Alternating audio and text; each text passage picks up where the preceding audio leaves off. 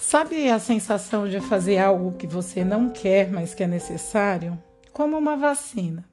Algumas vezes levei meus filhos para tomarem vacina, para tomar alguma injeção ou para realizar algum desses é, procedimentos de saúde invasivos e eu me lembro do tempo necessário para que eles entendessem o porquê do procedimento, o efeito do remédio no corpo deles. E uma vez entendido, não havia crise. A dor era amenizada porque havia um sentido na situação e o tratamento seguia. Quando fomos convidadas a falar sobre o racismo, eu me senti assim. Algumas vezes perguntei como, por que fazer, e eu precisei de um tempo grande para internalizar é, sentimentos que tudo isso provoca entre tantos sentimentos, provoca uma dor, uma dor que é necessário ser falada, é necessário para que haja cura. Mas falar sobre dor. O período de entendimento da dor às vezes demora, mas deve ser sentido. Falar sobre racismo é falar sobre dor, sofrimento, sobre ódio. Falar sobre racismo é falar sobre injustiça, sobre uma marca que te desconstrói ao mesmo tempo que te constrói. Te constrói porque te fortalece quando você se conhece, ou te derruba quando a visão sobre você não é tão sólida. Estamos iniciando um projeto que tratará sobre alguns dos sentimentos envolvidos nesse processo, para não dizer que não falei das dores. Vivemos uma sociedade confusa onde, embora esteja tão em voga a discussão sobre o racismo estrutural, pouco sabemos sobre essa estrutura. Uma estrutura que trouxe uma crença tão falsa é, mas que sutilmente trouxe uma crença sólida sobre a visão do ser preto e pardo.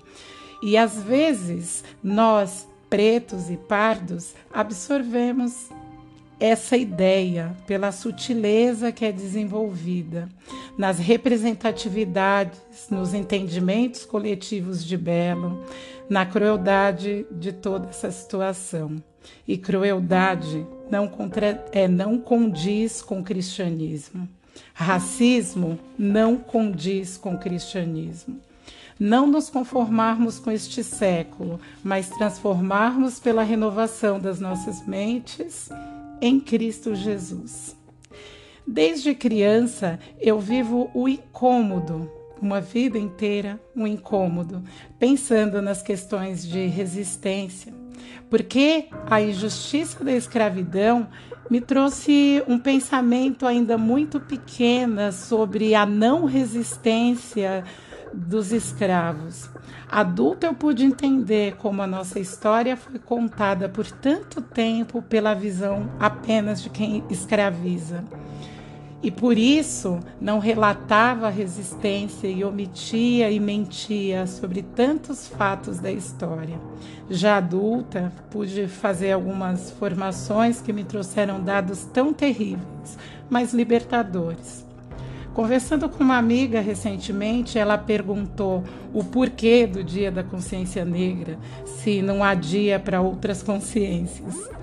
Seria bom não haver necessidade desse dia, mas entre tantas coisas, o Dia da Consciência Negra é um memorial, é uma lembrança para que possamos olhar para trás e nos lembrarmos de como somos maus, cruéis e manipuladores.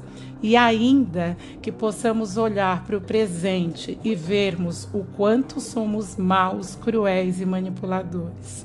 E ainda tanto a ser feito para que haja um futuro sem tanta manipulação, crueldade e maldade. É um dia para pensarmos que, se hoje podemos discutir, inclusive, a legitimidade desse dia, é possível essa discussão porque houve muita resistência. Muitos dos nossos antepassados resistiram. Muita gente resistiu para que pudéssemos estar aqui hoje. E esse projeto trata disso, dor, sentimento despertado e gerado nesse processo de crueldade que vivemos e tantas vezes não nos damos conta. Somos inseridos e replicamos sem consciência do que provocamos no outro, da dor que alimentamos dia a dia com as nossas atitudes. Nelson Mandela tem uma frase sobre amor e ódio que ele diz que se uma criança pode ser ensinada a odiar, ela também pode ensinar a amar. Amor é a essência de Deus. Cristo nos mostrou amor como a base de tudo.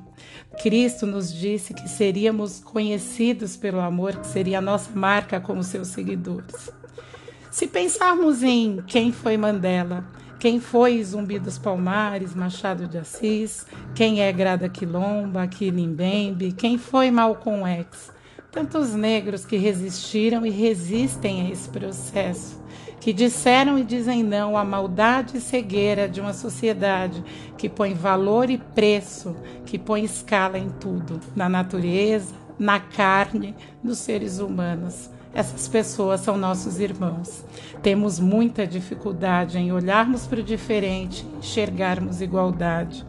Deus me deu algumas habilidades e talvez para mim fosse mais fácil falar sobre criança, geometria, matemática, rock and roll, falar sobre física, família, ser mãe, falar sobre servir. Tanta coisa que eu gosto de falar mas esses assuntos me alegram, me despertam. No entanto, falar sobre racismo é doloroso. Não importa o tempo, a situação ou condição, a dor estará presente. Esses tantos sentimentos levantados precisam ser discutidos e entendidos. O que fazer com eles? Entendo como um chamado de Deus, um chamado a não me conformar com um século tão diferente do que Cristo propõe, uma sociedade tão diferente da sociedade proposta por Deus. A palavra ainda diz: transformar pela renovação da mente em Cristo. Essa é a parte difícil, mas é a parte que me traz paz, porque não é a transformação que eu, Norma, proponho, ou não é na força de Norma, de Grada Quilombo ou de nenhum desses ícones de luta, mas na transformação da nossa mente em Cristo Jesus.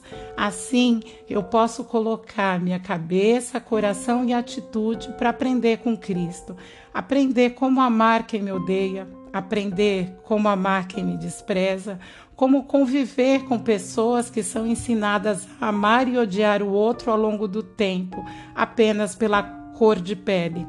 É muito difícil, mas é possível.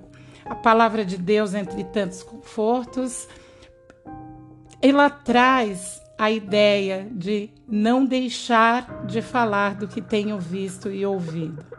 Infelizmente, eu não ouço apenas sobre criança, geometria ou matemática. Eu também ouço sobre ódio, desprezo ou o lugar em que eu deveria estar. No entanto, Deus me assegura: esse lugar Ele preparou. Obrigada.